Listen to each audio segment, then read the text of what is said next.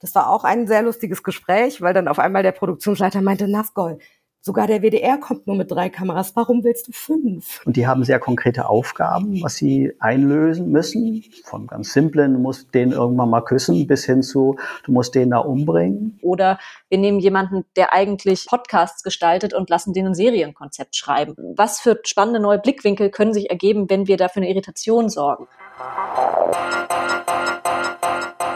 Indie Film Talk, dein Podcast übers Filmschaffen. Viel Spaß!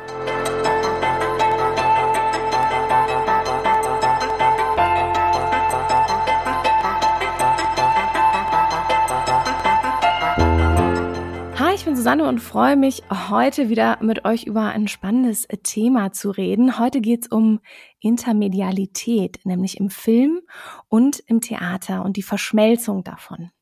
Bevor ich aber mit den drei Gästen, die mir hier zugeschaltet sind, die ihre eigenen Projekte mitgebracht haben, die genau Theater und Film miteinander verbinden, spreche, möchte ich natürlich äh, sehr, sehr herzlich unseren Supportern danken. Wir haben nämlich einige Menschen, die es möglich machen, dass wir frei unsere ähm, jeweiligen Themen wählen können und produzieren können. Wir sind ein unabhängiger Podcast und das geht natürlich nur, weil ihr uns unterstützt. Das könnt ihr einmal tun über Steady, um dort ein kleines Abo abzuschließen eurer Wahl. Oder ihr könnt auch über PayPal uns einen kleinen Zuschuss eurer Wahl liefern. Alle Informationen dazu, wie ihr das macht, findet ihr unter www.indiefilmtalk.de. Dort gibt es den Bereich Unterstützen. Da könnt ihr mal rumschauen, ob da was Nettes für euch dabei ist oder natürlich in den Show Notes. Ganz besonders möchte ich Nina und Karl danken, die uns auch schon längere Zeit unterstützen und in unserem Supporters Club drinne sind. Und ähm, wenn ihr da auch mit dabei sein wollt, stöbert doch einfach mal auf unserer Seite. Verschmelzung Film und Theater, intermediale Form. Seit es Film gibt, gibt es auch immer das Bestreben, den Film im Theater zu integrieren. Die verschiedensten Formen hat es da schon gegeben und gibt es immer noch. Und genau darüber möchte ich heute mit den drei Gästen, die mir zugeschaltet sind, sprechen. Nämlich alle drei haben in beiden Welten gearbeitet oder arbeiten immer noch in beiden Welten und nehmen von der Filmwelt was rüber in die Theaterwelt und umgekehrt. Wir sprechen heute davon, was es für spannende Experimente gibt, die Sie selber auch begleitet haben und warum es vielleicht gerade im Filmbereich mehr Theater geben könnte. Mir zugeschaltet heute ist Cosmea Spellecken. Hi. Hallo, schön, dass ich da sein kann. Sie ist Regisseurin und aktuell am Staatstheater Nürnberg und mit Werther Live, ihrem digitalen Theaterstück von dem freien Theaterkollektiv Punkt Live, ist sie in der Pandemie digital ganz schön rumgekommen. Außerdem begrüße ich Jan-Georg Schütte. Hi Jan. Hallo. Jan ist Regisseur, Schauspieler und Drehbuchautor. Er trägt den Grimme-Preis, den er bekommen hat für Altersglühen, Speed Dating für Senioren im Jahre 2014 und aktuell ist er mit dem besonderen Serienformat Das Begräbnis an der ARD Mediathek zu sehen. Schön, dass du bei uns bist. Freut mich auch sehr. Und die dritte im Bunde, Nazgul Emami, Regisseurin und Videodesignerin am Theater. Früchte des Zorns hat sie am Schauspiel Köln zum Beispiel konzeptionell digital aufgearbeitet, dass man das auch im Stream sehen kann und wird uns auch ein bisschen davon berichten, wie denn sowas überhaupt funktioniert. Sie ist auch für diverse Fernsehproduktionen unterwegs, zum Beispiel bei der ersten Staffel My TX und ich begrüße dich ganz herzlich, Nazgul, dass du bei uns bist. Hallo. Wir starten ja immer mit der Frage, wie unsere jeweiligen Gäste und Gästinnen zum Film gekommen sind. Daher direkt an dich, Cosmea. Wie bist du überhaupt zum Film gekommen? Ich bin übers Theater tatsächlich zum Film gekommen. Ich habe früher Theater gespielt und es gab einfach in der kleinen Stadt Freiburg nicht so wahnsinnig viele Anknüpfpunkte an den Film und habe dann aber sehr früh gemerkt, dass mir Film eigentlich total liegt, weil ich das, was der Film besonders gut kann als Kunstform, nämlich so sehr intime Geschichten erzählen, sehr persönliche, sehr psychologische Geschichten auch erzählen und ganz nah ranzugehen und auch viel zu verhandeln, ohne es laut auszusprechen, ganz, ganz toll bedient und mir das eigentlich total liegt. Und da habe ich dann beschlossen, dass ich eher auf die Schiene gehe, was das Erzählerische angeht. Jan, wie war es bei dir? Der erste Kontakt mit Film schon ganz früh in der Kindheit oder später? Ja, das Dschungelbuch im Waldkino in Oldenburg. und dann wollte ich Filme machen. Nein, dann der wirkliche, der, der Kontakt, der mich zum Filmemachen gebracht hat, war das Fest von Herrn Winterberg, der Film. Ah. Der hat mich so geflasht, dass ich dachte, das will ich auch. Hat auch Theater. Und dann hat es dich so gepackt. Ja. Allerdings. Ja. Stimmt. Naskol, wie war es bei dir? Dein Weg zum Film? Bei mir ist es wirklich von Kind auf, weil mein Papa Cutter war. Also ich war schon immer sozusagen als Kiddie, immer wenn ich in den Sommerferien in Teheran war, saß ich stundenlang am Schnittplatz und ähm, am Analogschnittplatz auch noch. Also genau, und dann gab's das Abitur, dann gab's aber meinen Papa nicht mehr und dann wusste ich aber auch nicht, wie ich das alles anstellen soll. Und dann habe ich erst Kommunikationsdesign studiert, aber mit Schwerpunkt auf Animationsfilm. Das heißt, ich war schon immer so ein Bewegtbild.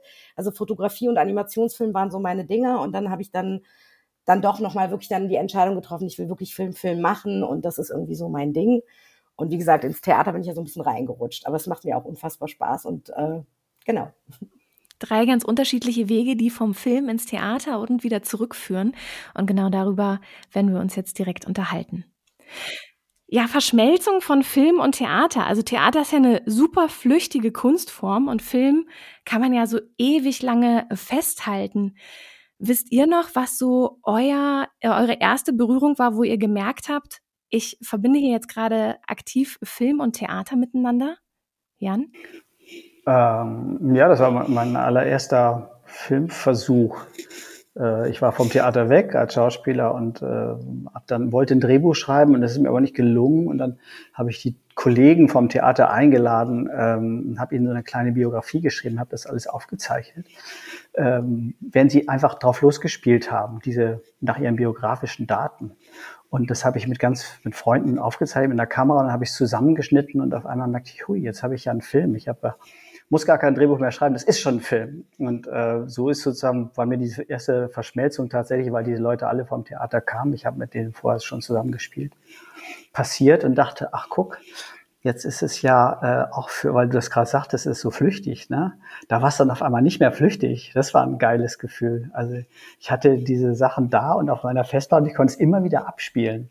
Und vorher als Schauspieler war es ja so, dass eigentlich jede Vorstellung, wenn sie vorbei war, ähm, also meine persönliche Erfahrung war sogar so, wenn sie vorbei war, so gut kriegst, wenn sie gut war, das schaffe ich nie wieder. Also die nächste wird wahrscheinlich scheiße. Ist leider echt meistens so, wie bei Proben. Wenn du eine tolle Probe hast, darf man sich für den Moment freuen und weiß, die nächste Probe wird Schrott. und ähm, so war es auch bei Theatervorstellungen. Das war jetzt im Film auch immer anders. Ich konnte das ja immer wieder abspielen.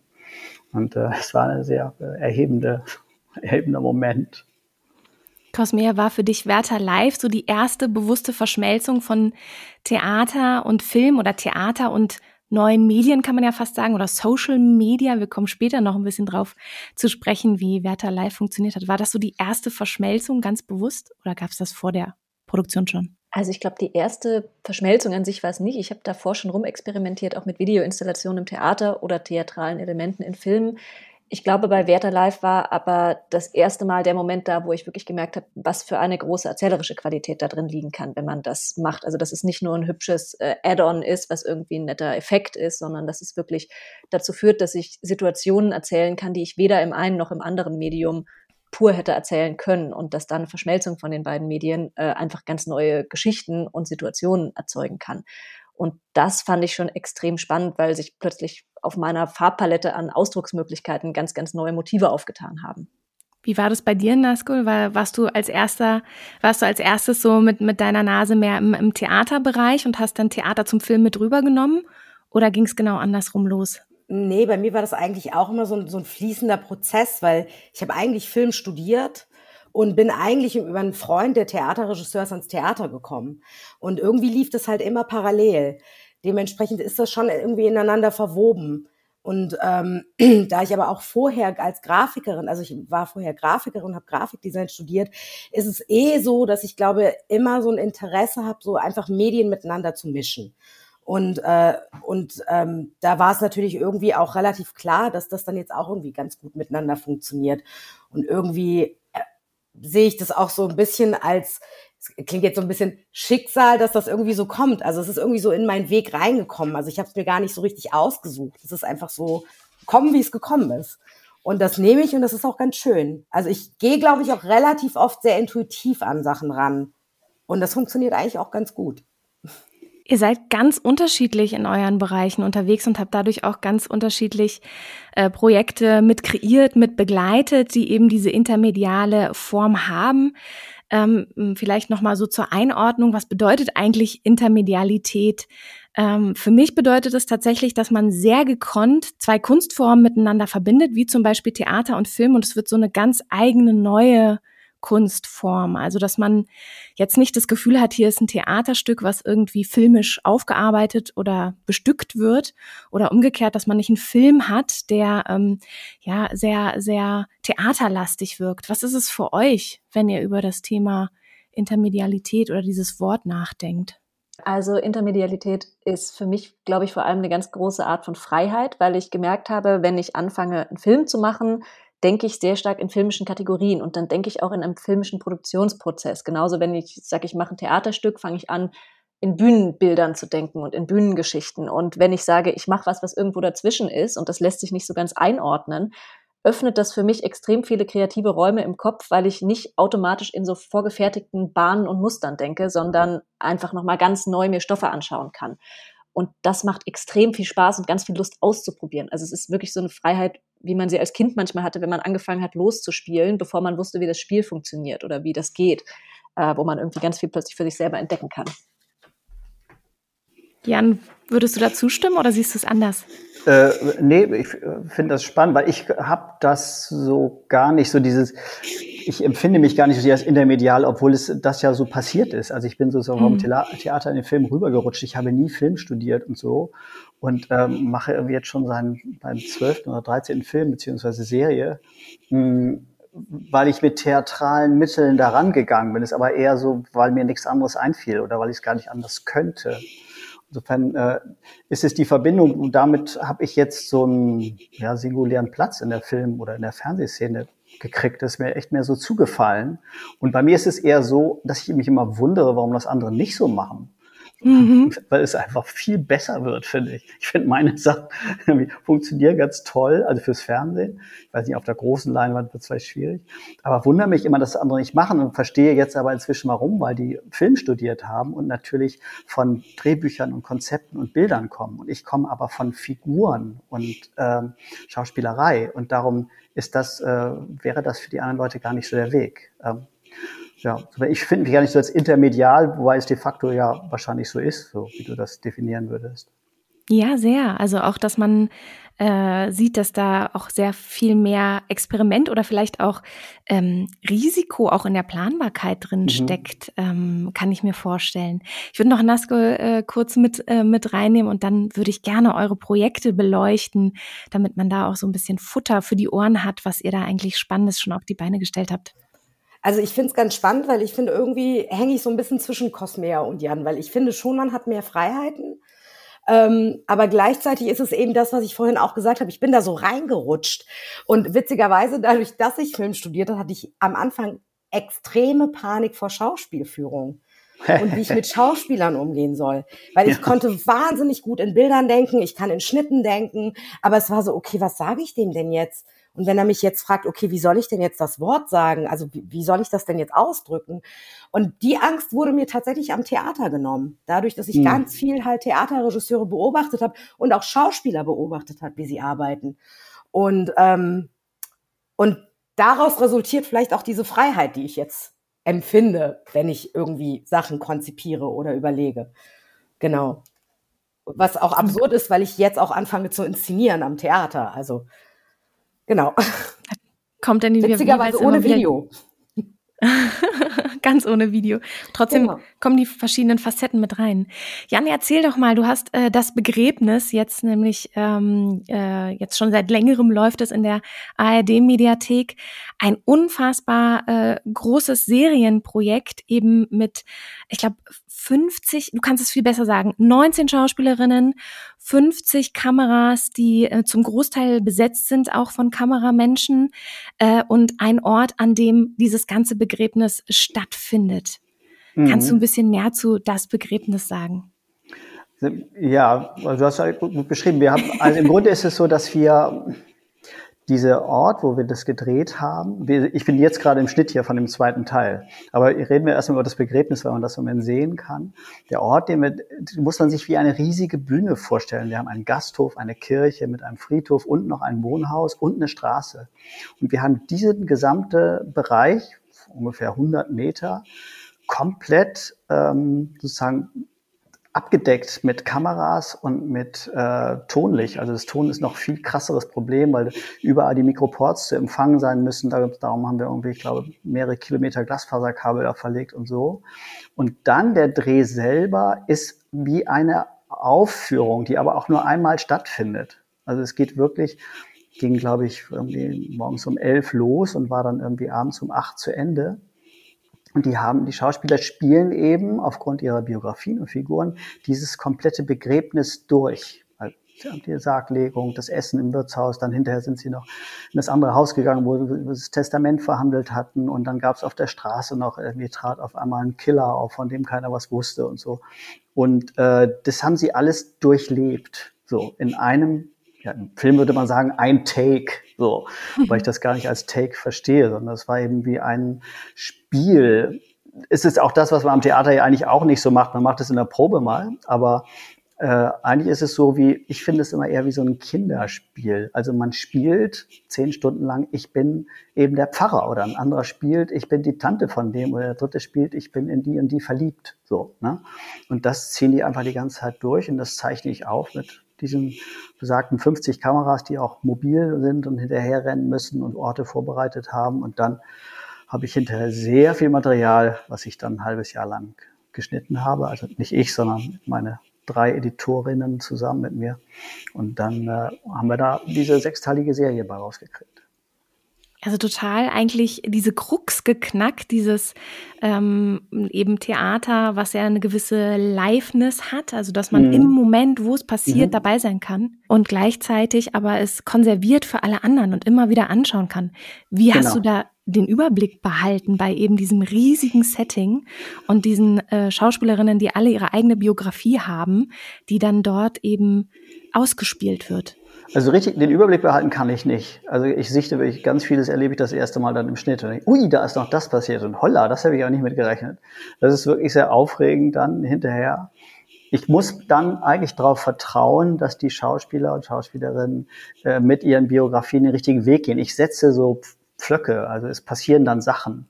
Oder ich laufe auch zwischenrum, ich spiele immer mit. In diesem Falle habe ich mich sogar selber rausschneiden müssen. Manchmal bin ich auch hinterher noch zu sehen. Diesmal musste ich mich selber rausschneiden, weil man hat mir die Aufregung so angesehen, dass, dass meine Rolle irgendwie nicht richtig mehr reinpasste. Aber dadurch kann ich teilnehmen und den Leuten was sagen. Zwischendurch hier, achte mal auf das und hast du das schon gemacht? Und die haben sehr konkrete Aufgaben, was sie einlösen müssen. Von ganz simplen, du musst den irgendwann mal küssen, bis hin zu, du musst den da umbringen. Oder du willst mhm. einfach das Geld von dem, dem haben oder äh, mit dem hast du noch eine Rechnung offen. Der hat dir vor 20 Jahren was Schlimmes angetan.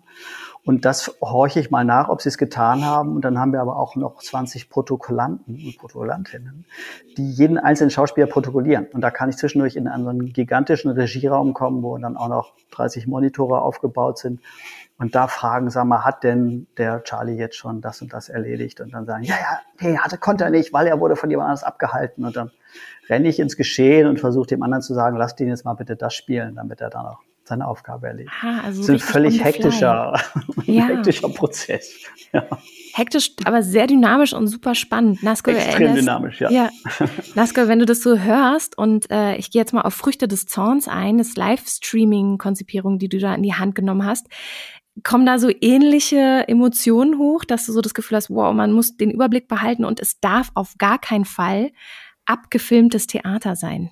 Nee, das war jetzt bei uns nicht der Fall. Das äh, war ein bisschen anders, weil ich in die Produktion reingekommen bin. Das heißt, die hatten schon die Vorproben und dann kam Corona und dann hieß es, okay, wir machen jetzt ein digitales Projekt.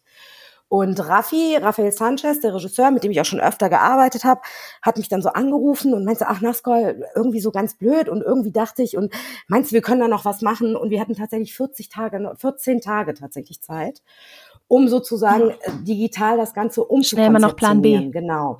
Und dann war es ja. so, okay, komm doch mal auf die Proben und guck dir das an und lass uns mal schauen, wie wir das irgendwie umsetzen können.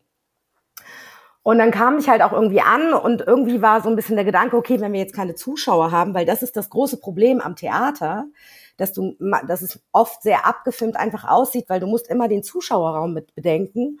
Und da kannst du natürlich nicht irgendwie fünf Kameras direkt irgendwie mit dem Rücken irgendwie zum Zuschauer, zum Publikum stellen. Das Problem hatten wir aber nicht mehr.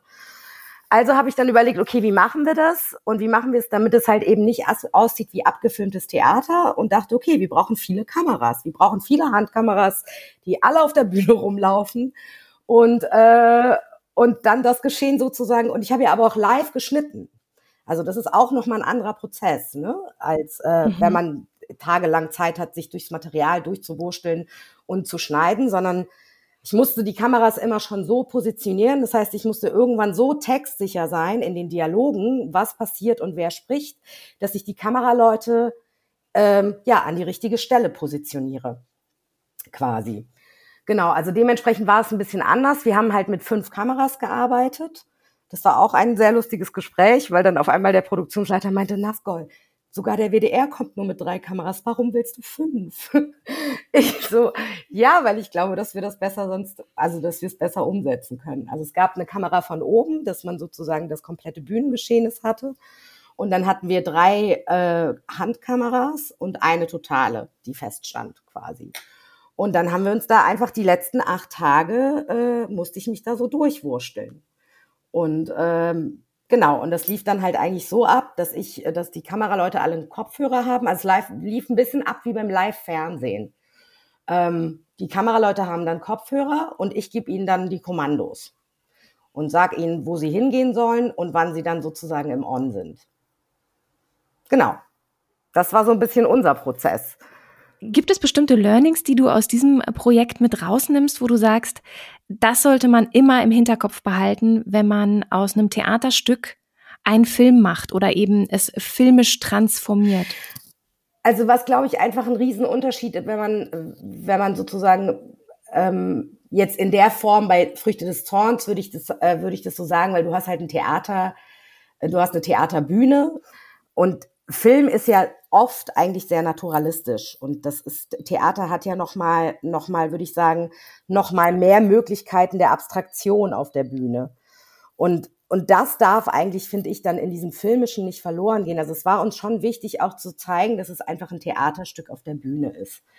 Ähm, vielleicht jetzt sehr sehr weit hergeholt aber vielleicht ein bisschen mehr mit vielleicht mit Dogville zu vergleichen wo es auch so ein Bühnenbild gab im Film. Ähm, so haben wir versucht, es umzusetzen. Gleichzeitig ähm, habe ich versucht, so einen etwas dokumentarischen Charakter dabei zu behalten mit wackeligen Handkameras. Es war auch eigentlich relativ klar und auch mit den Kameraleuten abgesprochen, ihr müsst euch nicht verstecken. Also wenn ihr da mal irgendwie kurz im Bild vorbei huscht, ist es auch in Ordnung. Also es war gar nicht so die Idee sozusagen, wenn man es jetzt filmisch umsetzt, dass man, dass man auch einen Film ganz naturalistisch quasi suggeriert. Und äh, ich glaube, das war auch sozusagen mit einer der positiven Züge des Stückes, dass wir es so gemacht haben. Weil ich glaube, ansonsten kann man sehr schnell Gefahr laufen, dass es irgendwie komisch wird. Mhm. Ich muss auch total, äh, während du sprachst, ähm, daran denken, wie in der Schaubühne Thomas Ostermann, der ja auch eben Live-Kameras immer mehr auf die Bühne gebracht hat, Lars Eidinger, der sich selber bei Hamlet abfilmt und man sieht diese riesige, dieses riesige Gesicht auf der Leinwand, ähm, dass da ja auch äh, der Film auf einmal ganz doll präsent sein durfte oder die Technik. Cosmea, du hast das noch mal ganz anders angefasst. Mit Werther Live hast du noch mal eine ganz andere Form, finde ich, der Intermedialität gegriffen, wo Film und Theater miteinander äh, verschmilzt. Kannst du ein bisschen was zu Werther Live erzählen? Wie funktioniert das und was passiert da eigentlich genau? Voll. Also wie passiert das? Was passiert? ja, genau. Also Werther Live war so mein erstes Theaterstück und es gab aber immer ganz viel Streit, ob das überhaupt ein Theaterstück ist oder halt nicht. Äh, also auch in der Theaterszene ist es sehr kontrovers diskutiert worden. Ähm, sieht im Prinzip so aus, dass man als Publikum sich zu Hause einloggt mit einem Online-Code und dann einen Livestream sieht von allem, was auf der, dem Bildschirm von der Figur Werther passiert. Und so hangelt man sich dann durchs Stück. Das heißt, wir sehen Screen Capturing, wenn er äh, auf eBay ist, wenn er irgendwelche Nachrichten schreibt, wenn er mit seinem besten Freund Wilhelm zoomt und eben auch, wie er Lotte kennenlernt online, wie er ihr Instagram-Profil durchforstet, jedes Bild zehnmal anklickt, äh, wie er ihr Nachrichten schreiben will und sie dann aber doch nicht abschickt und wieder löscht. Das heißt, es ist eigentlich überhaupt nicht theatral. Ähm, es ist aber auch nicht so richtig filmisch, weil beim Film hast du ja verschiedene Kameraeinstellungen, du kannst viel besser fokussieren, wo du hinschaust. Ähm, wir haben immer ganz plain alles gesehen, was auf diesem Bildschirm war und das halt aber in Echtzeit. Das heißt, die Spielenden saßen in ihren Privatwohnungen über ganz Deutschland verteilt, äh, alleine und haben das jeweils gemacht. Und wir haben dann im Hintergrund per Chat äh, kommuniziert, jetzt sind wir gerade in Szene so und so und jetzt müsstest du bitte das Bild abschicken oder das Bild hochladen. Ähm, so kann man sich das ungefähr vorstellen und so sind wir dann durch das ganze Stück gegangen. Und das heißt, es hatte den Live-Moment vom Theater ganz, ganz stark und trotzdem haben wir es komplett an einem Medium geschaut, wo man eigentlich eher Filme gucken würde, nämlich halt am Laptop bei sich zu Hause, auch alleine. Und das hat irgendwie sehr, sehr spannende Sachen aufgemacht, weil wir natürlich dadurch irgendwie die Sehgewohnheiten komplett gebrochen haben, weil es überhaupt nicht filmisch, aber auch nicht theatral war, sondern irgendwo dazwischen. Und dadurch, dass es noch im Internet gespielt hat, also so diese Lebensrealität von den Figuren halt wirklich, also die hatten alle ein Instagram-Profil, die hatten alle ein Facebook-Profil, äh, man konnte auch mit denen interagieren, wenn man wollte, live während dem Stück. Und diese Realitätswelt hat sich dann auch nochmal auf diese dritte Dimension Netz ausgeweitet. Ähm, und uns war es tatsächlich immer total wichtig, ganz klar zu sagen, hey, es ist auch kein Theaterschauspiel, was hier passiert. Und es ist aber auch kein Filmschauspiel, weil wir gucken, dass wir halt die Sehgewohnheiten übernehmen, die man im Internet hat. Also, dass man sich mal verspricht, dass man sich mal verschreibt, dass man mal hängt, dass man vielleicht auch mal eine Schleife mehr dreht. Also wir hatten zum Beispiel auch keinen fixen Text, was man beim Film ja dann doch auch meistens, also in der klassischen Variation braucht, damit man eben auf die Anschlüsse achten kann ähm, was du im Theater nicht so brauchst, wo du dich freier entfalten kannst, theoretisch, weil es immer in einem Bogen gespielt wird. Und haben dann geguckt, dass wir das kombinieren können. Also, dass wir gesagt haben, es gibt zwar Themen, an denen man sich entlanghangelt, äh, aber wir haben keinen vorgeschriebenen filmischen Text, sondern wir können uns eigentlich eher wie auf der Bühne ein bisschen freier bewegen mit dem, was gesprochen wird, fast impromäßig. Oder dass wir auch beim Kostüm geschaut haben, dass es eben kein filmisch fertig abgestecktes Kostüm ist, sondern dass es äh, halt verschlubbelt aussieht und so, wie man es halt irgendwie zu Hause hätte. Und äh, dadurch, glaube ich, eine, einen ganz, ganz großen Naturalismus hatten, der auch irgendwie das so ein bisschen ausgemacht hat für mich. Also wo ganz viele Leute einfach gefeedbackt haben, es fühlt sich wahnsinnig echt an und so, als hätte ich da jetzt gerade heimlich jemandem zugeschaut es hat auch eine total intensive Intimität, die, die man während äh, Werther live bekommt. Also, dass man, wie du schon sagst, man ist halt live dabei, während die Sachen passieren. Ihr habt das mehrfach gespielt, das Stück. Trotzdem ist man irgendwie alleine mit sich äh, vom Laptop und kriegt diese Liebesgeschichte mit, die da über WhatsApp, über Zoom, über Instagram äh, ähm, passiert. Äh, und, und gleichzeitig über dieses Medium, was ja sonst immer so kühl vielleicht auch ist, wenn man diesen Abstand hat äh, über den Laptop, so eine ganz, ganz ähm, starke Nähe schafft. Das fand ich auch ähm, sehr, sehr spannend damals, als ich das sehen durfte. Cosmea, ich habe noch mal eine Frage. Ähm, ihr habt das jetzt, ja. also wie muss ich das verstehen, wenn die wenn die Vorstellung war, was weiß ich, um 17 Uhr oder so, ging das los oder und ihr habt es nicht aufgezeichnet, sondern ihr habt das sozusagen dann auch live gemacht? Also mit den Genau. Es war alles live. Also wenn man sich, äh, man hat sich als Zuschauer einen Ticketcode gekauft, äh, ja. da war dann so ein äh, Link dabei, hat dann da drauf geklickt und dann ging es halt immer um 19.30 Uhr los und in dem Moment okay. saßen auch die Spieler alle vor ihren Laptops und haben das live durchgespielt.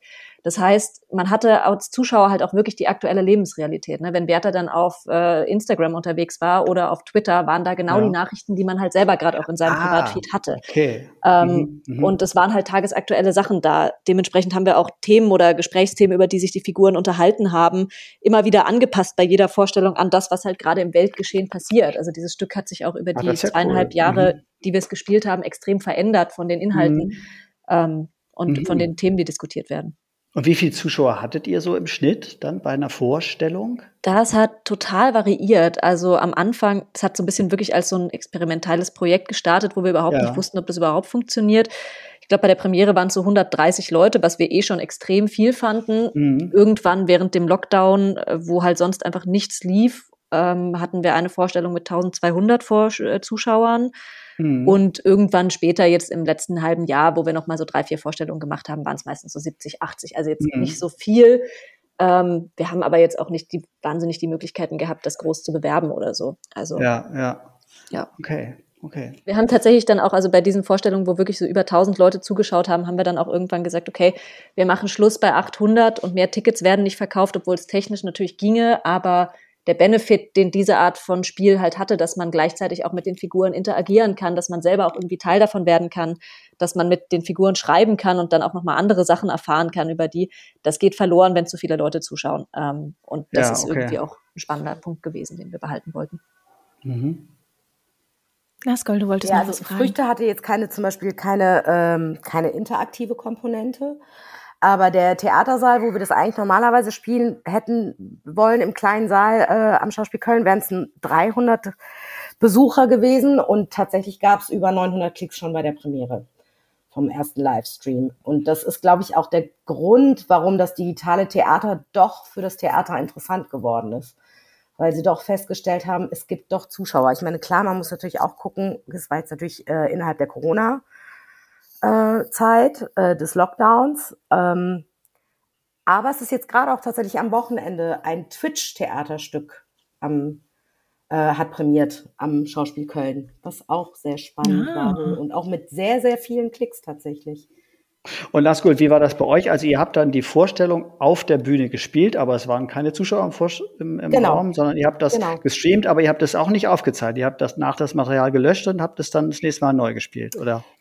Also wir, wir haben es nicht so oft gespielt, aber das ist tatsächlich, äh, das ist eine rechte Frage bei Steinbeck gewesen. Also, wie, also, also. Theaterrechte sind ein anderes Ding als jetzt Ach, die Streaming-Rechte. dazu. Deswegen Tja, konnten ja. wir es natürlich nicht so oft streamen. Äh, aber ja, also die Grundidee war halt immer eigentlich irgendwie neu und alles live. Genau. Also aufgezeichnet wurden eh immer sozusagen, also es war auch so eine ganz gute Hilfe für mich, weil wir halt bei den ganzen letzten Hauptproben quasi immer alles aufgenommen haben und ich dann sozusagen nachts nochmal den kompletten Schnitt mir angeguckt habe und mir dann nochmal, also dann bin ich nochmal komplett durchgegangen, wo sind für mich die Fehler, was kann ich verbessern quasi und was muss ich dann jetzt nochmal mit meinen Kameraleuten besser kommunizieren oder vorher kommunizieren, wo müssen sie Mhm. vorher stehen und so weiter. Also es lief immer so ab, dass wir es aufgenommen haben und ich habe immer sozusagen einen Gegencheck gehabt, um zu gucken, wie ich es halt beim nächsten Mal besser mache. So. Ja. Aber der Gedanke war auch schon trotzdem, weil auf der Bühne hast du ja trotzdem auch, auch wenn wenn es doch auf der Bühne dann doch alles relativ durchgeplant ist. Also das ist ja so, dass jede Vorstellung eigentlich, Ja, also, genau. ne, ähm, hast du ja trotzdem noch minimalst immer noch Spielräume als Spieler auf der Bühne live, als wenn es jetzt eben vorgedingst, also voraufgezeichnet ist. Ne? Und die Mhm. Hattest du denn nicht das Freiheit Bedürfnis, zum Beispiel so wie Dogville, das dann auch, also wirklich dann einmal so einen richtig geil aufzuzeichnen, also auch eben auf der Bühne, oder, oder war das dann gar nicht vom Theater gewünscht, oder? Äh, Das ist tatsächlich einfach äh, tatsächlich eine Produktions- und eine Finanzenfrage, äh, mir dann halt auch den Raum zu lassen. Also Mhm. das war ganz lustig. Am Anfang war eigentlich der Plan, also eigentlich hat mich Raphael angerufen und meinte so, hey Naskol, sollen wir das zusammen machen? Hast du Zeit? Hast du irgendwie eine Prognose, wie lange du dafür schneiden müsstest und so weiter und so fort. Und dann wurde aber sozusagen von Hörerinstanz doch entschieden, es live zu machen. Und ich glaube, dieses Live-Ding hat natürlich ganz stark halt eben mit diesem theatralen Aspekt des Live-Moments zu tun. Mhm. Und deswegen ist es, glaube ich, so, dass die Theaterleute immer denken, ah, wir sollten es vielleicht doch live übertragen, weil dann geht sozusagen äh, ja dieses Gefühl des, des Live-Moments, des in dem Moment irgendwie zu spielen, irgendwie nicht verloren. Ich weiß gar nicht, ob es unbedingt so ist, weil, weil ich doch finde, dass Theaterstücke auch sehr, sehr stark eigentlich schon, schon geplant sind. Ähm, Mhm. und Mhm. ähm, wenn, dann müsste man halt komplett anders inszenieren, je nachdem, ob es das Stück zulässt und, oder ob der, wie der Regisseur das halt sozusagen inszeniert. Bei, bei Steinbeck war das sehr, sehr klassisch. Also wir sind wirklich da, da ganz klar am Text und äh, und da war eigentlich relativ klar, okay, ähm, es ist es ist ja schon irgendwie ganz schön aufgenommen. Also ich würde jetzt sagen, die Bilder sind schon schön, aber es war so ein bisschen klar, okay, es wird so ein bisschen so ein Dogma-Stil haben, weil wir einfach mit diesen Handkameras rumlaufen. Ich wollte auch keine Steadycams haben. Also ich hätte es natürlich auch schöner machen können, aber ich fand, glaube ich, einfach irgendwie so, es hat sehr gut einfach zum Bühnenbild und zum Raum gepasst. Also vielleicht hätte ich es bei einem anderen Stück anders gemacht. Ich habe es tatsächlich bei einem anderen Stück auch anders gemacht, weil das Bühnenbild ganz anders war. Ähm, und das, das ist dann halt auch geschnitten gewesen. Also das, ne, das sind so verschiedene Monologe gewesen.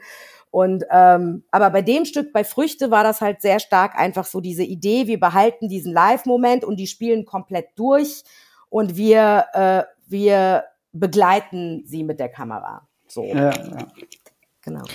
Ich kann mir auch gut vorstellen, also wenn ich so an ähm, in der Theaterwissenschaft muss man so ganz, ganz viele Stücke immer gucken, wo man eine Aufführungsanalyse schreibt. Äh, das durfte ich damals studieren und habe gemerkt, dass es natürlich ganz, ganz tolle Aufnahmen gab, die schon sehr nah am, am Theaterstück arbeiten und eben nicht nur ein abgefilmtes Theater sind, sondern dem nochmal eine neue Ebene geben, auch archiviert, sage ich mal. Also unter anderem damals eben Hamlet von der Schaubühne war auch ein so ein Beispiel, was von Arte damals unglaublich gut produziert wurde, so dass äh, ich das lange Jahre danach auch noch sehr, sehr gerne gesehen habe in der Konserve.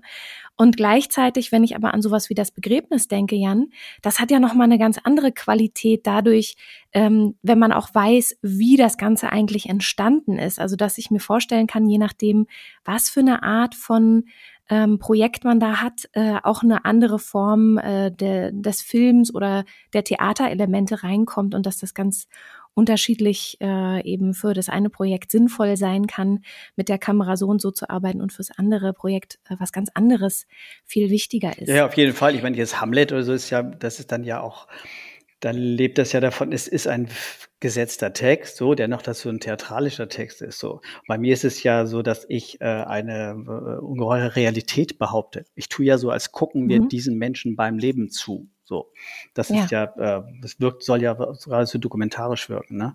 Damit ist das ein ganz anderer Ansatz und bei mir wird es niemals auf der Bühne funktionieren. Ne?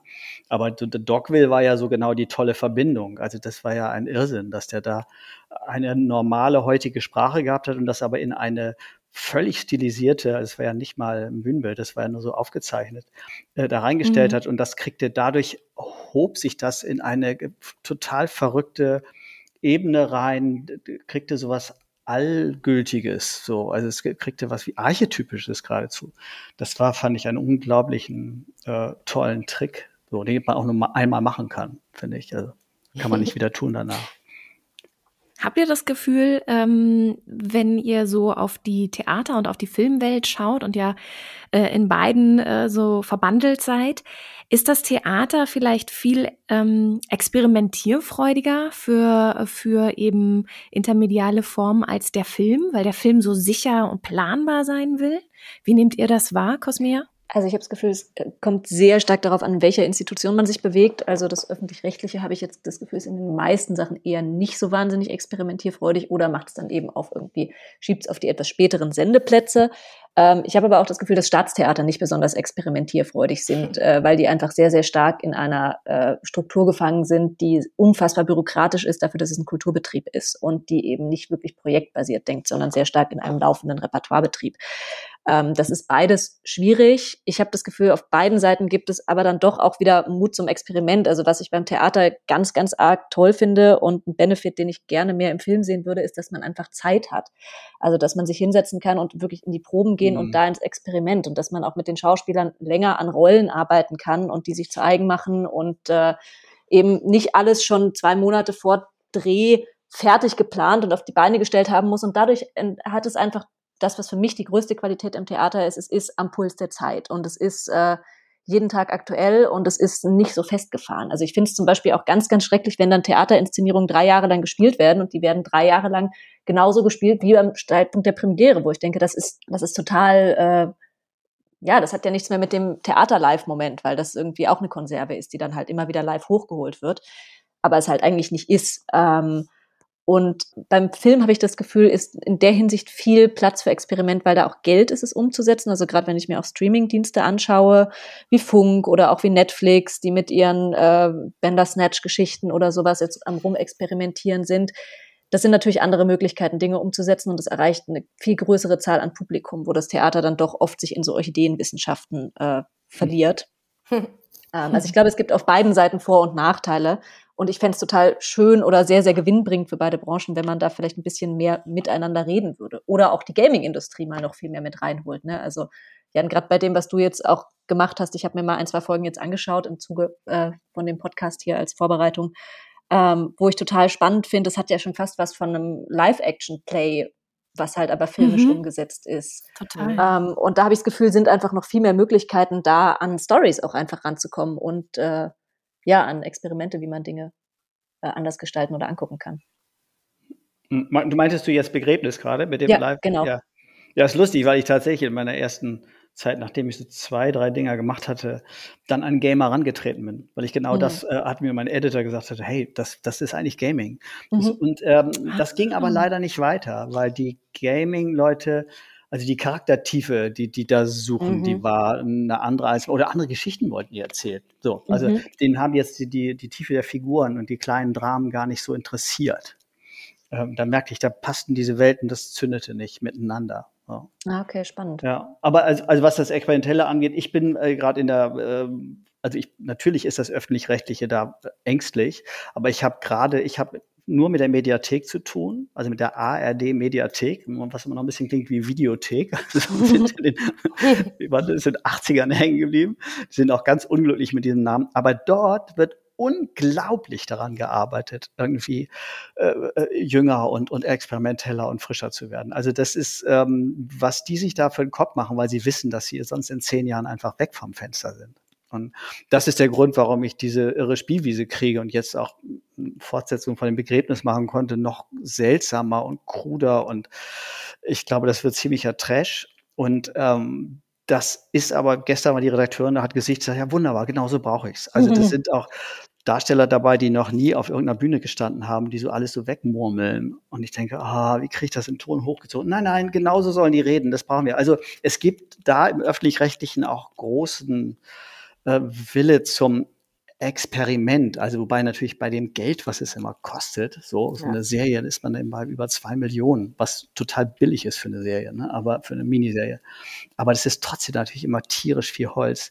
Kann man nicht so wie im Theater sagen, hey, wir knallen da mal was auf die Bühne und wenn es nicht klappt, dann dann können wir das unter Experiment abbuchen. Das ist, wäre für, für, für die öffentlich-rechtlichen natürlich schwieriger. Aber sie lassen mir wirklich einen enormen Raum. Also da bin ich gerade total dankbar. Es gab ja auch immer wieder so Experimente. Ich glaube gerade, äh, ich glaube bei der ARD als auch beim ZDF gibt es so Experimentpools. Äh, beim ZDF ist es, glaube ich, ähm, das kleine Fernsehspiel und es hat noch einen anderen Namen, wo dann auch sowas wie Blind Date entstanden ist mit Anke Engeke und Olli Dittrich, die ja auch, ähm, also wirklich dieses Zusammenspiel von, ich glaube, die haben täglich, ich glaube, die haben fünf, fünf oder sechs Folgen gemacht und sind jeweils in andere Charaktere mhm. geschlüpft, haben wirklich am, am äh, Drehtag selbst haben die ein Kostüm hingelegt bekommen. Die haben, glaube ich, auch kein, äh, kein, keine Biografie bekommen, wer sie sind, sondern nur anhand äh, dieses Kostüms haben sie entschieden, wer sie sind. Sie wussten dann, glaube ich, was für ein Setting auf sie zukommt. Und dann haben die gespielt. Und das ist ja auch ähm, ein total spannendes Experiment, wo ich mich auch immer wieder frage, oh, ich hätte so gerne mehr davon, weil auch einfach die Entstehungsgeschichte so super spannend ist. Mich würde noch mal interessieren, Jan, jetzt auch bei das Begräbnis, du sagst, die sind jetzt momentan viel offener dafür.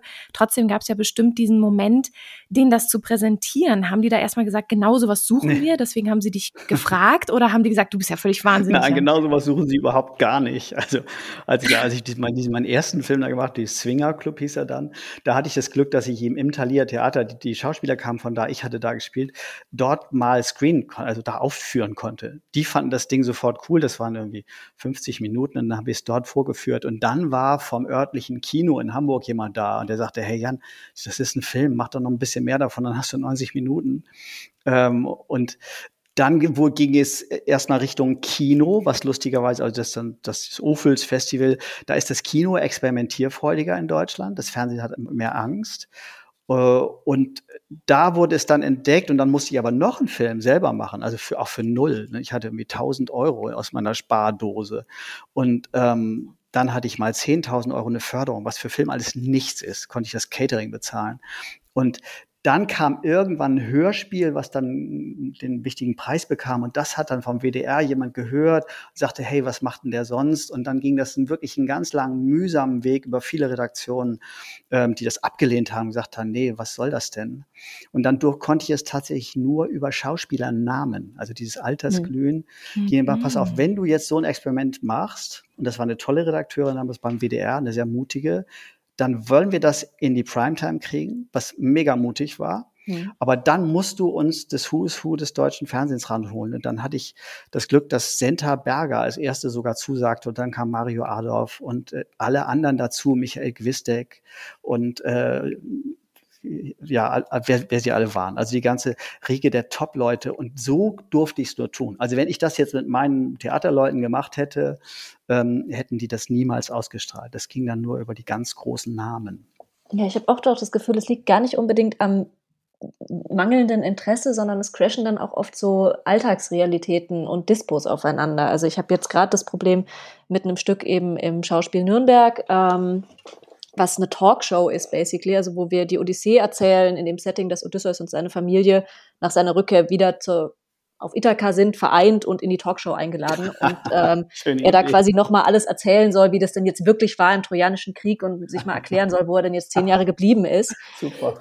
Und das Ganze eben auch mit Live-Kameras aufgelöst und in dieses Theater-Setting eben einfach ein Talkshow-Studio reingebaut. Und da waren wir ganz oft im Gespräch äh, mit dem äh, mit dem Bayerischen Rundfunk und die waren total interessiert daran und das Theater auch, dass man eben sagt, man setzt irgendwie mal an einem Abend dieses ganze Schauspielteam im Bayerischen Rundfunk ins Original Talkshow Studio und ja, äh, macht es da. Ja. Und das Stark. ist dann aber einfach gescheitert aufgrund von Dispositionen, weil das Theater halt ganz ah. anders plant als äh, der Film und auch weil dann halt sofort, wenn man halt sagt, so ja, das Theater kommt halt und äh, macht da was beim Fernsehen, denkt ja. sich das Fernsehen dann halt auch schnell, ach so, ja gut, dann machen wir da eine Theateraufzeichnung drauf. Das heißt, da zahlen wir dann auch anders. Das heißt, dann wird das halt irgendwie auch nicht gescheit vergütet, wie man sagen würde, naja, aber eigentlich ist es ja auch ein Fernsehabend dann. Und mhm. dass solche äußeren Kategorien dann sehr festgekrustet sind und man da aus dieser Denke dann irgendwie nicht so gut rauskommt. Ja. Ähm, ich habe oft das Gefühl, manchmal hängt es auch einfach daran. Bestimmt, ja. Also, ich, also, diese Sachen zu, miteinander zu verbinden, ist ganz schwierig. Mhm. Ich sollte irgendwann dann einen Tatort machen, äh, improvisiert. Das geht eigentlich schlecht, aber ich mache euch das gerne, wenn ihr mir wirklich aus jeder eurer Landesrundfunkanstalten einen Tatortkommissar gebt. Ich kann die alle in den Kreis setzen, in Socken und fragen, warum sie diesen albernen Beruf ausüben. Das wäre meine erste Szene. Mhm. Und äh, dann hat der WDR gesagt, ja, geil, machen wir. Dann ging aber der Wahnsinn los, dass die einzelnen Landesrundfunkanstalten, nein, unser Kommissar kann nicht, nein, das geht nicht. Und dann flog das Ding, ich musste dann doch noch einen Tatort machen, der dann irgendwie mittelgut geworden ist. Aber dieses Konzept flog mir um die Ohren, weil jeder mit seiner eigenen, äh, ja, verkrusteten äh, öffentlich-rechtlichen Mentalität dann sagte, nee, das wollen wir aber nicht haben. Mhm. Und nachher nimmt unser Sender Schaden oder unser Kommissar Schaden. Ah, da war dann irgendwie das schnell das Ende des Experiments eingeläutet. Ja, da hast du recht, da ist das Kino tatsächlich experimenteller. Ja. Also ähm, die trauen sich da mehr. Total, ja. Ist aber auch dann nicht ganz so, die Leute beuten sich komplett komplett selber aus, die solche experimentellen mhm. Filme machen. War bei mir ja auch so in meinen ja. Leuten. Genau. Und äh, da, wenn sich jemand selber ausbeutet, dann darf er auch ein Experiment machen. Das ist dann nun mal so. Naskol, du hattest gerade noch einen Impuls. Nee, also ich, ich glaube tatsächlich, es ist so eine Mischung an an eben diesen Strukt festgefahrenen Strukturen, aber von beiden Seiten. Also ich habe, ich habe, also das Theater hat zwar auch was Progressives, aber es ist halt immer also ich weiß nicht, ob es eine Angst ist oder eine Vorsicht oder irgendwie auch äh, manchmal vielleicht auch so eine ganz falsche Arroganz von beiden Seiten, das andere nicht annehmen zu können. Und dann kommen halt eben diese ganzen strukturellen Sachen dazu.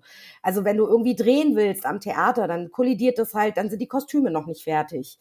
Dann stehst du da und kannst nicht drehen, hast aber, wenn die Kostüme fertig sind, eigentlich so gut wie gar keine Zeit mehr zu schneiden. Also ähm, und beim Film, glaube ich, äh, kommt halt auch nochmal dazu, dass, äh, also so, so, sowas, was Jan macht, kostet halt unfassbar viel Geld, so viele Kameraleute da zu haben. Mhm. Äh, also sind die festgefahrenen Strukturen, aber ich glaube halt, diese Angst, ein Experiment einzugehen, mit der Gefahr, dass man halt vielleicht nicht irgendwie äh, dass alle Kasseln klingeln und alle Zuschauer zuschauen von beiden Seiten ist, glaube ich, schon relativ groß. Und dafür ist, glaube ich, der Production Value relativ hoch einfach.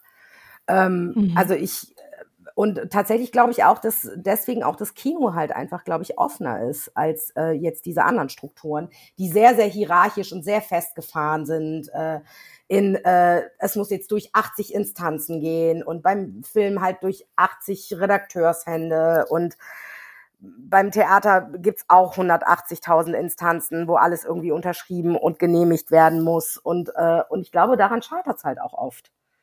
Mhm.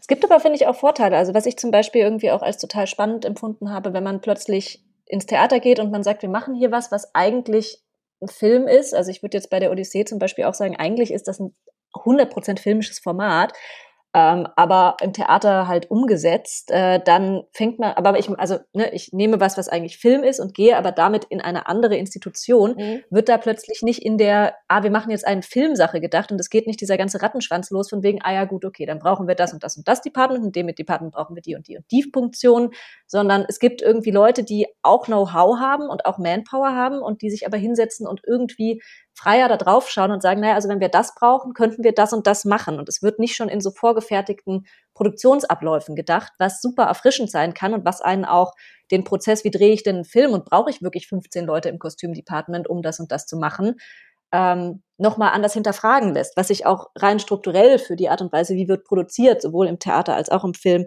sehr spannend finde, sich solche Fragen immer noch mal aus einer anderen Perspektive zu stellen. Das sind halt, wie du schon sagtest, die verschiedenen Welten, die da aufeinanderstoßen, wenn man sich da mal traut, die Strukturen aufzumachen und zu sagen, ja, wir gehen hier jetzt ganz klar ein Experiment an und wir implementieren mehr Theater im Film oder mehr Film im Theater und können dadurch was ganz Neues kreieren, dass da, dass das genauso der Sweet Spot ist, wo man dann auch sagt, da kann man dann auch wieder Zuschauerinnen anlocken, ob das jetzt die jüngeren Zuschauerinnen sind für äh, die öffentlich-rechtlichen oder ob das äh, die Zuschauerinnen sind, die auch wieder ins Theater zu holen, was ja durchaus auch immer eine Problematik ist oder ein Thema, was ähm, äh, wo das Thema, äh, wo das Theater mit umgehen muss, dass das ja dann eigentlich eine totale Chance ist zu sagen, wir machen uns auf, wir legen mal unsere unsere alten Strukturen brechen wir mal auf und machen äh, dieses Experiment möglich. Mhm.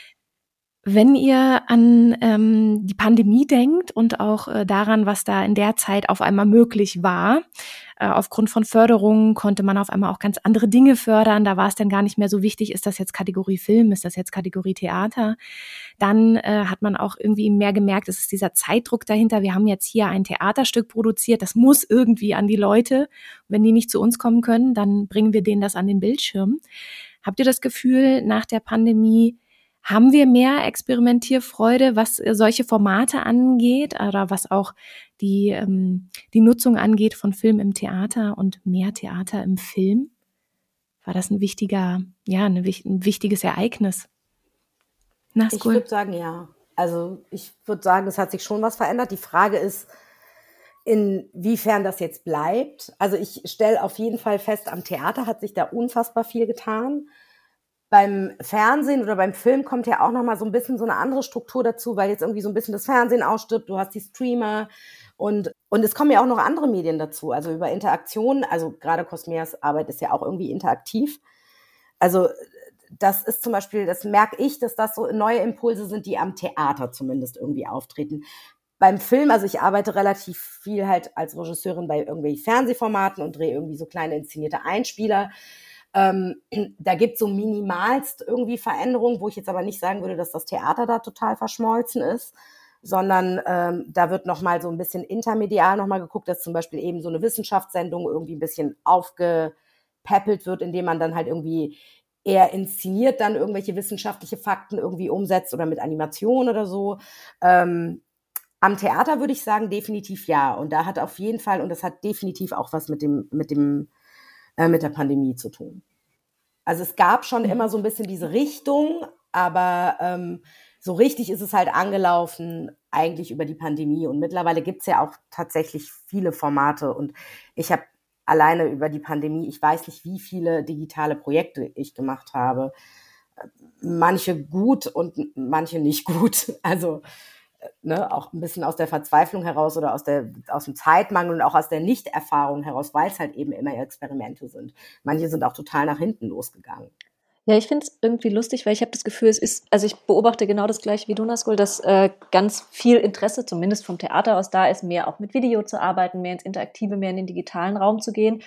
Lustigerweise aber auch da wieder jetzt schon neue alte Muster angefragt werden. Also ich wurde jetzt irgendwie viermal angefragt, ob ich nicht nochmal ein digitales Theaterstück machen will, wo ich denke, na, aber das habe ich doch jetzt schon zweimal gemacht. Ähm, und wo man dann jedes Mal, wenn man irgendwie mit einem experimentellen neuen Konzept um die Ecke kommt, wieder genauso dafür kämpfen muss, zu sagen, na ja, aber wir können es ja mal ausprobieren, weil das letzte Mal, wo man was ausprobiert hat, ist es ja auch gut gegangen oder eben auch nicht. Also dass da doch wieder dieses Denkmuster ist, wir nehmen uns was, was schon mal geklappt hat und reproduzieren das das äh, finde ich ist schon einfach, glaube ich, ein systemisches Problem, was man Aber hat, wenn man halt was ich- einspielen will. Hm? Ich glaube, das ist grundsätzlich einfach, äh, ich, ich weiß es nicht, ob es ein deutsches Problem ist oder ob es überall ist, weil ich lebe halt einfach in Deutschland, aber es ist grundsätzlich so, ich habe das Gefühl, man ist sehr schnell immer in so eine Nische, äh, also wenn man so eine Nische, irgendeine Nische bedient, dann bleibt man in dieser Nische und kommt Mhm. irgendwie da irgendwie nicht mehr so richtig raus. Also wo ich dann halt auch so dachte, so am Anfang, also mein erster Film war ein Film über, also für Flüchtlingskinder und äh, ich bin davon überzeugt, ich habe es bekommen, weil ich einfach aus dem Iran komme und mit sechs irgendwie im Krieg nach Deutschland gekommen bin. Und wenn ich aber sage, ich würde Mhm. ganz gerne vielleicht mal irgendwie und die Angebote, die ich bekomme, bleiben dann halt irgendwie in diesem Kosmos. Und wenn ich dann sage, so ja, vielleicht habe ich auch Bock, irgendwie einen Horrorfilm zu machen. Wieso fragt mich das denn keiner? Warum muss ich denn jetzt genau das machen, was man denkt, äh, was mein Profil ist? Aber das ist, glaube ich, ein grundsätzliches äh, mediales Problem. Also ich, ich habe das Gefühl, so wir leben in diesem Spezialistending und wenn du dann der Spezialist dafür bist, dann wirst du auch dafür gefragt und und dann ist es immer eine Gefahr, wenn wenn du irgendwas machen willst, was vielleicht nicht dem entspricht, was man schon von dir kennt. So. Total. Kann ich absolut bestätigen. Ich glaube aber, dass da eine wahnsinnige Kraft drin stecken könnte, eben zu sagen, was ist denn, wenn wir jetzt, ne, wie jetzt in Jans Fall jemanden nehmen, der eigentlich vom Theater kommt und wir geben dem mal einen Film. Das hat er natürlich noch nie gemacht, aber was könnte da denn Geiles bei rumkommen? Oder wenn wir jemanden nehmen, der eigentlich äh, von der Malerei kommt und der soll einen Animationsfilm machen. Oder wir nehmen jemanden, der eigentlich äh, Podcasts gestaltet und lassen den ein Serienkonzept schreiben. Also wie, was für spannende neue Blickwinkel können sich ergeben, wenn wir dafür eine Irritation sorgen? Ich glaube, dass da extrem viel Potenzial drin steckt.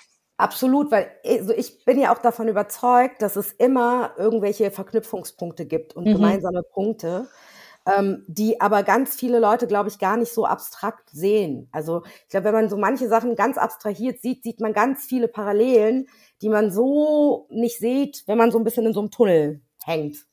Sage ich Ja, jetzt mal. voll. Ich habe tatsächlich auch das Gefühl, ähm, dass es da totale spannende Dinge gibt, die mit dem Publikum passieren können. Weil wenn ich mir was anschaue, was ich anschaue in der Erwartung, ich gucke da jetzt einen Film und plötzlich ist es aber nicht das, was ich kenne und was ich erwarte, macht das auch was in meinem Kopf auf. Das heißt, ich fange anders an, anders über das Medium Film zu denken. Ich fange aber auch an, anders über die Geschichte zu denken. Und ähm, ich glaube, dass es super, super spannend ist, auch rein gesellschaftlich, wenn man nicht so sehr in medialen Schubladen denkt, sondern da irgendwie auch noch ein bisschen freier ist. Oder auch welche Stoffe sich irgendwie nochmal aus einer anderen Ecke beleuchten lassen. Also auch hier höre ich bei euch beiden raus, so es, es passiert äh, gerade ganz viel, was dieses Experimentelle angeht und auch die Überlegung, nicht immer so in Kategorien und in Schubladen zu denken von den Expertinnen, die dann irgendwie nur dieses eine bedienen, äh, sondern auch immer wieder andere Leute zu anderen Formaten mit reinzunehmen, weil das dann frisch bleiben Mhm. Jan, bei dir ist es ja jetzt auch so, äh, du sagst gerade, du bist im Schnitt von das Begräbnis äh, Staffel 2 und da äh, wird einiges trashiger. Heißt das, du hast auch einfach nochmal für dich gesagt, ähm, ich lege jetzt nochmal eine Schippe drauf und probiere nochmal was Neues aus? Ähm, oder ist es doch auch sehr, äh, je nachdem, was du erzählen darfst, ist es sehr nah dran an der, an der ersten Staffel, was auch die, das Handling angeht oder auch äh, die Art und Weise, wie du dieses Format gestaltet hast? Mm, Nee, es sind ein paar Figuren von der ersten Staffel dabei, aber die treffen dann auf eben eine ganz andere Familie. Und ähm, ich habe in der ersten Staffel einfach unglaublich viel passieren lassen, um bloß nicht zu langweilen. Also habe tierisch viele Action reingetan, ganz viele große Geschichten mit, mit DDR-Vergangenheit, mit dem Auftritt eines Killers, mit einem äh, gigantischen Testamentsproblem und so. Und diesmal habe ich die Geschichten, also die Action ganz klein gehalten ähm, und dachte, mal sehen, wenn einfach zwei Kulturen aufeinandertreffen. Und ähm, das hat teilweise auch überhaupt nicht geklappt. Schauspieler fingen an, in Not zu schreien und zu weinen, obwohl da eigentlich kein Grund da ist. Dazu neigen dann die Kollegen. Ähm, aber jetzt beim Sichten ähm, merke ich, hey, okay, da ist in dieser Verzweiflung, also besonders, es gibt da zwei junge Frauen drin. Die eine ist eben kommt vom Dorf, also in ihrer Figurenbiografie. Die andere hat jetzt lange in LA gelebt und ähm, in, als also die, diese Figur und wie die beiden dann mit Zeit, weil gar nichts Großes sonst passiert, in ihrem Zimmer sind und gegenseitig Klamotten ausprobieren und sich angucken und über ihre Figuren reden, also über ihre körperlichen Figuren und dann, das steht hier, das steht hier nicht. Und dieser Kosmos, der, der entsteht zwischen diesen beiden Frauen, also die ja äh, sich bewusst einen Figurenkosmos mit mir zusammen überlegt haben, das ist richtig großartig. Also ähm, das hat eine Freiheit und Unbefangenheit und gar nichts Theatralisches, so irgendwie wirklich real life. Und trotzdem sind es eben nicht Luise von Fink und, und die Lena Klenke, sondern es sind eben Simon und Jackie, die miteinander reden. Und wie, was für ein Spaß das der Lena macht, als der Simon, die, diese Jackie zu bashen oder von ihrem LA-Startpunkt aus sie schlecht zu machen, äh, um sich selber hochzuziehen. Und so, das ist total toll mit anzugucken. Da ist für mich was Neues entstanden. Ja, das ist ähm, weniger theatralisch und mehr so, ähm, ja, kann ich gar nicht so richtig benennen, was das ist. Ja, ein bisschen wie früher, äh, wie wir als Kinder so gespielt haben. Man, man tastet sich so rein in so eine Figur und dann fliegt dann die auch mal aus der Kurve raus. Und ähm, ich hatte große Angst, dass die Redaktion damit was anfangen kann, weil es muss, also wir müssen das sendefähig kriegen. Aber die Redakteurin war eben total begeistert. Sie sagt, genauso redet meine Redaktion inzwischen, weil das sind auch alles tierisch junge Männer und Frauen. Und äh, genau den Ton wollen wir haben und das kommt jetzt an. Das muss wirken wie ein YouTube-Real-Video. Und so wirkt es auch. Und ich glaube, dass ich das jetzt nicht auf einer großen Leinwand, ich glaube auch nicht, dass es 20.15 Uhr funktionieren würde. Muss es auch nicht, weil wir es in die Mediathek stellen. Und die Leute es wann auch immer anklicken. Aber das ist für mich, äh, da hat sich was weiterentwickelt. Ja. Darf ich dich fragen, wie die Spieler, mit denen du arbeitest, äh, ob, wie die damit umgehen? Weil meiner Erfahrung nach haben die meisten Spieler extrem viel Lust auf Experiment und äh, bringen da auch sehr viel von sich selber rein.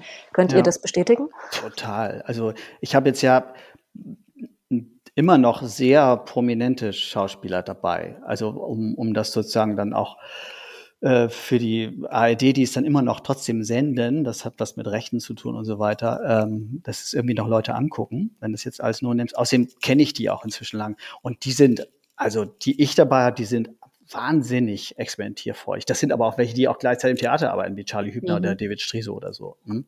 Aber ähm, jetzt die beiden jungen Frauen, die haben noch nie auf der Bühne gestanden, könnten sie, glaube ich, auch gar nicht, weil die gar keine richtige Schauspielausbildung haben, sind schon länger im Beruf, aber das nicht. Also ich, da erlebe ich eine wahnsinnige Freude daran, was Neues auszuprobieren. Oder bei Begräbnis Anja Kling. Ich meine, Anja steht für, sagen wir mal, ah, gediegenes deutsches Fernsehen. Und, ähm, und Anja ist aber eine entzückende Frau, die total Bock hatte, was anderes auszuprobieren. Und ich finde die, also für mich im Begräbnis so der heimliche Star der ganzen Veranstaltung. Die ist so lustig und so immer in der Figur drin, hat sich das Material so hundertprozentig drauf geschafft. Ich meine, jeder musste 50 Seiten Biografie können. Na, also mit den ganzen Biografien der anderen und so, was die Figur davon weiß. Und das hatte sie wirklich bis zur letzten Seite alles hundertprozentig drauf. Das ist ganz toll. Also, nee, also die Experimentierfreude bei Schauspielern ist in der Regel ganz groß. Und wie erlebt ihr es beim Team? Also auch sowohl, äh, ne, Nasko, wie erlebst du es im Theater? Wie sehr steht, freut sich die Theatertechnik irgendwie, wenn man ihnen sagt, wir machen das jetzt mal ganz anders? Wie sehr freut sich die Filmtechnik, wenn man ihnen sagt, so, nein, das wird kein klassischer Spielfilm? Also ich habe das Gefühl beim Theater, also ich habe natürlich irgendwie äh, schon in ganz vielen Häusern gearbeitet, wo sozusagen die, die technischen Voraussetzungen ganz unterschiedlich waren. Aber das ist genau das, was du gesagt hast. Also eigentlich sind sie alle, haben sie Bock drauf, gerade die Techniker, weil die Techniker meistens immer so eben dieses 0815 Alltagsprogramm irgendwie durcharbeiten müssen. Und, äh, und ich äh, habe jetzt das große Los, irgendwie am Schauspiel Köln einfach eine tolle Videoabteilung zu haben, die auch schon wahnsinnig groß ist, weil das Schauspiel Köln unfassbar viele Stücke mit Video macht. Und ähm, also äh, unter anderem jetzt bei Früchte zum Beispiel war so sogar einer der Kameramänner tatsächlich einer ähm, aus der Videotechnik. Und, äh, und wo ich dann halt auch irgendwann mal gesagt habe, so, nee, nee, die können das. Wenn man sie führt, können die das alles. Weil die Skills haben sie eigentlich alle, weil ich weiß ja, was die für eine Ausbildung haben. Und ich weiß ja irgendwie, ne? Und, äh, und ich habe sowohl, also von den Spielern habe ich eh immer das Gefühl, bei den Spielern ist es manchmal am Theater schon ein bisschen schwierig, wenn du mit Video reinkommst, weil sie sich da sehr schnell manchmal auch ähm, dann doch wieder so ein bisschen in dieses Filmische reingedrängt fühlen und, und so ein bisschen auf der, auf der Bühne sich freier fühlen, glaube ich, ohne Kameras, wobei das auch mittlerweile sich total stark verändert hat.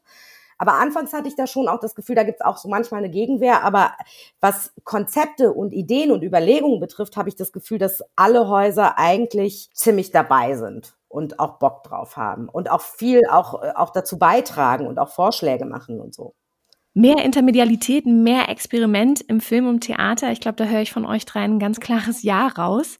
Und ähm, eben die Projekte, die ihr auch mitgebracht habt, zeigen, was da möglich ist und was da noch mehr kommen kann, äh, um, um da auch die, die, die Zuschauerinnen und das Publikum einzuladen in diese neuen experimentellen Welten. Wir sind jetzt fast schon am Ende. Das Einzige, was ich euch noch fragen möchte, wo seid ihr gerade mit eurem Kopf unterwegs? Welche Projekte sind für euch gerade ähm, ja am Start? Wo seid ihr gerade mitten in der Arbeit drin? Cosmea. Äh, ist schön, dass du fragst. Ich habe nämlich tatsächlich äh, heute Morgen neue Karteikarten gekauft, weil ich gerade am nächsten Konzept dran sitze. Ähm, ich sitze tatsächlich gerade in der Planungsphase an einem Podcast. Ähm, der Yay. aber quasi auch, ja, aber in szenischer Form, also was auch irgendwie wieder so ein äh, Zwitterwesen wird zwischen Hörspiel und Podcast. Es soll eine Liebesbeziehung, also eine Fernbeziehung sein, wo sich die Leute quasi nur über Sprachnachrichten und Telefonate kommunizieren und wir hören da quasi äh, jede Woche mit rein, was die sich so hin und her geschickt haben. Das heißt, es wird auch live aufgenommen ähm, auch immer im, in der Woche verortet, wo es eben passiert, aber mit gescripteten Figuren und dann eben auch zu überlegen, wie weit kann man diese Figurenrealität aus dem Podcast rausholen, macht man mit denen dann vielleicht auch Social Media Accounts, wo man ihnen dann als Zuhörer doch auch irgendwie folgen kann und auch nochmal visuelles Material dazu bekommt. Also auch wieder so Schnittstelle, Podcast, Hörspiel, Transmedia-Theater, ähm, fände das auch super spannend, da zu gucken, was passiert, wenn plötzlich ein Fernsehsender sowas rausbringt, was eigentlich nicht Fernsehformat ist, aber doch was Serielles im Erzählen. Genau, da sitze ich gerade in der Produktions- und Konzipierungsphase. Auch wieder verschiedene Welten, die da aufeinandertreffen. Jan, wo bist du gerade unterwegs und was sind deine Projekte oder was ist das Projekt, was du gerade begleitest? Wahrscheinlich die zweite Staffel, oder?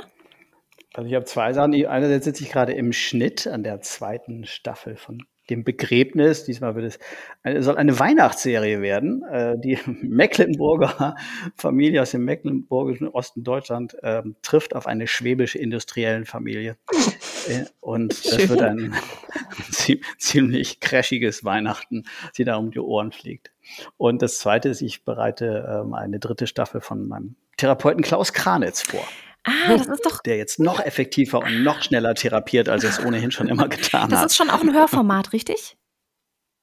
Nee, Kran war ursprünglich ein Hörformat, ah, okay. ist aber jetzt äh, eine, schon, ja, die dritte Staffel jetzt eine äh, Fernsehserie. Alles klar. Oh, schön. Wann, äh, mhm. wann gibt es die zweite Staffel? Gibt es da schon ein. Äh, also, das, was ich jetzt mache, muss ja Weihnachten ausgestrahlt werden, weil es eine Weihnachtsserie ja. ist. Also müssen wir das bis Ende Puh. November fertig haben. So. Ich drücke die Daumen. Naskol, wo bist du gerade ja. beschäftigt mit?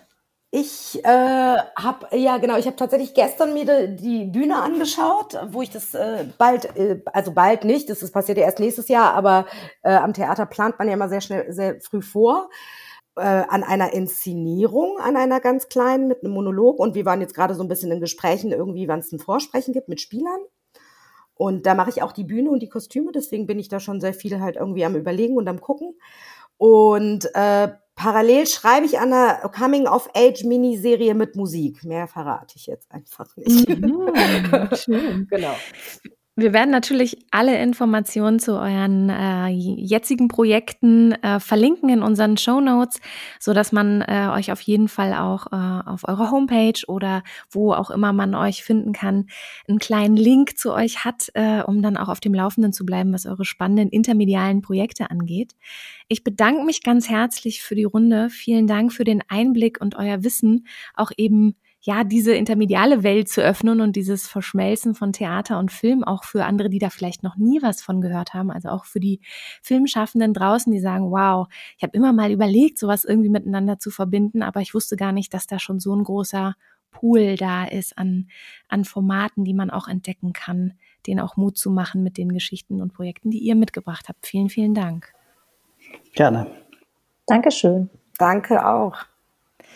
Und euch da draußen wünsche ich natürlich wie immer einen wunderbaren Start in den Tag. Ähm, vielleicht seid ihr ja auch gerade dabei, den ziemlich anstrengenden Tag zu Ende zu bringen und seid schon dabei, ins Bett zu gehen. Dann wünsche ich euch eine gute Nacht und freue mich, wenn wir uns das nächste Mal wieder hören. Bis dahin, macht's gut.